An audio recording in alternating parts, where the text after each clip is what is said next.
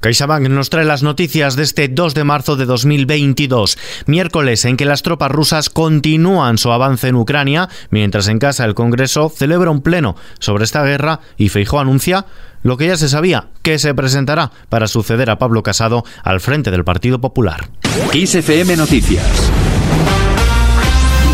con Ismael las autoridades de Ucrania han denunciado un ataque contra el ayuntamiento de Kharkov en el marco de la ofensiva militar rusa contra la ciudad, horas después de que el ejército ruso enviara paracaidistas a la localidad para intentar conseguir nuevos avances en su invasión. El alcalde de Kiev, por su parte, asegura que las fuerzas rusas se concentran cada vez más cerca de la ciudad. Volodymyr Zelensky, presidente de Ucrania.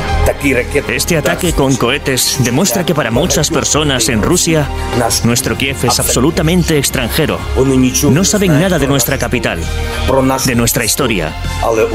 Pero todos tienen órdenes de borrar nuestra historia, borrar nuestro país, borrarnos a todos. El ministro de Exteriores ucraniano reitera el compromiso de su país para buscar una solución diplomática a la guerra con Rusia, pero llama a la comunidad internacional a incrementar las presiones contra Moscú hasta que esté dispuesta a negociaciones constructivas. La Asamblea General de Naciones Unidas ha aprobado una resolución de condena contra la invasión rusa de Ucrania. El texto deplora esta agresión y demanda a Moscú que le ponga fin y que retire inmediatamente y sin condiciones sus tropas del país vecino. Una resolución que no tiene carácter vinculante y que recibió únicamente cinco votos en contra, los de Rusia, Bielorrusia, Siria, Corea del Norte y Eritrea. La segunda ronda de las negociaciones entre las delegaciones rusa y ucraniana en territorio bielorruso sobre un posible alto el fuego en Ucrania se celebrarán mañana jueves. Mientras tanto, la OMS denuncia ataques a hospitales y infraestructuras sanitarias en Ucrania y ha confirmado que en uno de estos ataques de la pasada semana murieron cuatro personas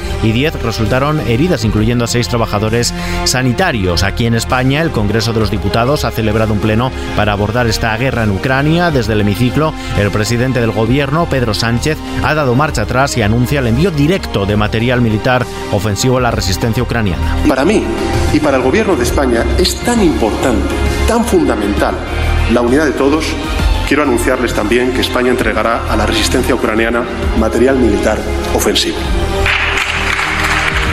Además ha anunciado que España considerará a Rusia como un paraíso fiscal. El jefe del Ejecutivo también ha puesto en valor el papel de la OTAN, aunque no desplegará sus fuerzas en Ucrania. Pedro Sánchez. La Alianza Atlántica ha acordado, señorías, reforzar el flanco oriental para asegurar la defensa de todos los aliados.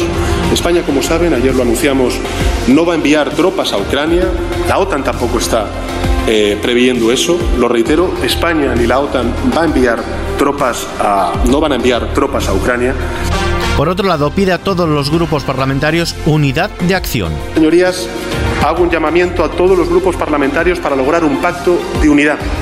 Unidad en la respuesta frente a la invasión y unidad en la respuesta para mitigar el impacto de la guerra entre nosotros.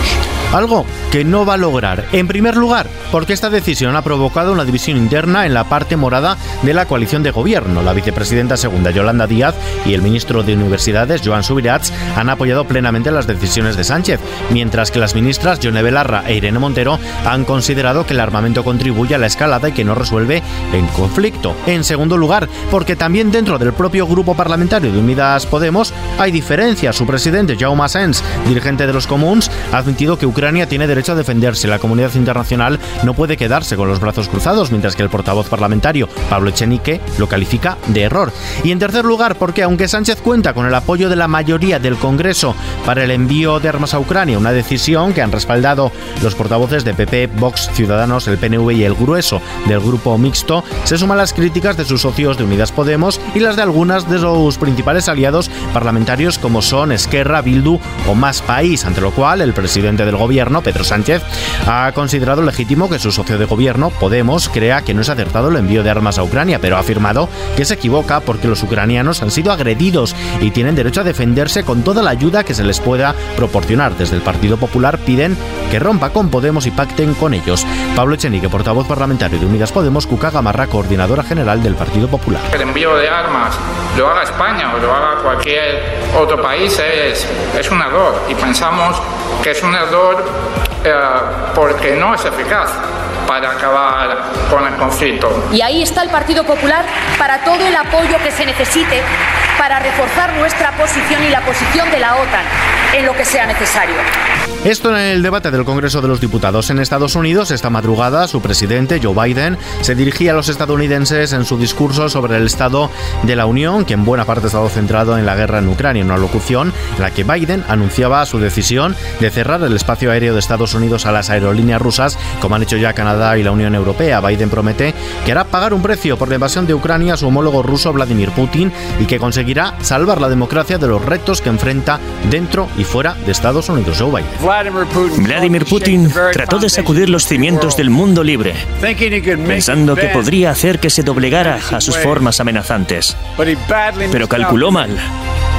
Pensó que podría entrar en Ucrania y el mundo se daría la vuelta. En cambio, se encontró con un muro de fuerza que nunca anticipó o imaginó. Conoció al pueblo ucraniano.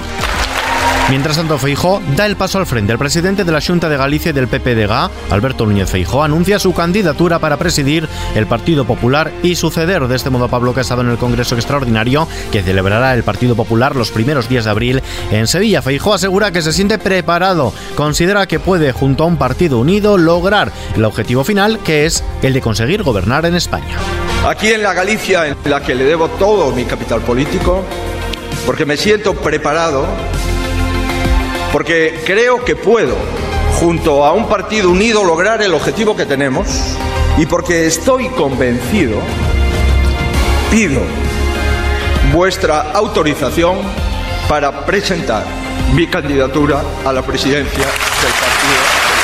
Un Feijó visiblemente emocionado dice que no dejará desde el primer partido de España de defender los intereses de Galicia, que también son los de España, y lograr ser una alternativa de gobierno a Sánchez. Escuchamos a Feijó. El partido que quiere la mayoría de los españoles, que necesitan una alternativa madura, una alternativa responsable, una alternativa fiable y sobre todo una alternativa con sentido de Estado.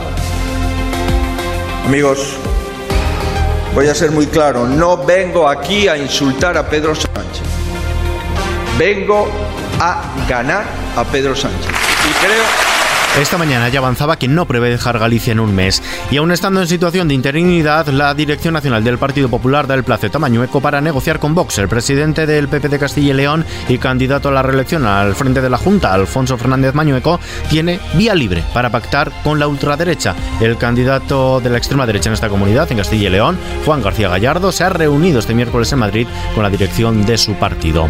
Dato de la jornada, el del paro. El empleo avanza en febrero con récord de contratos contratos indefinidos, 67.111 afiliados más de media en un mes de transición en el que la contratación indefinida marcó récord con un repunte en tasa anual del 139,2% hasta representar el 22% del total tras dos meses con la reforma laboral en vigor. Los datos publicados hoy por el Ministerio de Trabajo recogen asimismo una caída mensual del desempleo en 11.394 personas en febrero, el mayor descenso para este mes desde 2015 hasta dejar el total de parados en 3 millones 111.684. De este modo, según destacan los analistas, los datos de afiliación y paro registrados continúan avanzando con una fuerza llamativa dado el estado de la economía, con una caída de la contratación en su conjunto y de la temporal, con fuerte crecimiento de los contratos indefinidos. Así lo destaca Javier Blasco, director de la Deco Group Institute. Se empieza eh, a notar eh, el efecto trasvase de contratación temporal a contratación de carácter indefinido, pero hay una segunda reflexión, es cuál va a ser el efecto en el empleo neto, en la contratación neta eh, en todos los sectores y en todos los colectivos. De momento es un saldo negativo. A lo largo de los próximos meses tendremos que ir monitorizando para ver cuál ha sido, digamos, los efectos de la reforma laboral junto con otros efectos que tienen que ver con la estacionalidad de los sectores. De cara al próximo mes, destaca que lo más habitual es que en marzo se produzca un incremento mensual de la afiliación. En lo que toca a los bolsillos, el precio de la electricidad en el mercado mayorista subirá este jueves un 34,44%, alcanzando los 341,5 euros el megavatio hora de media diario.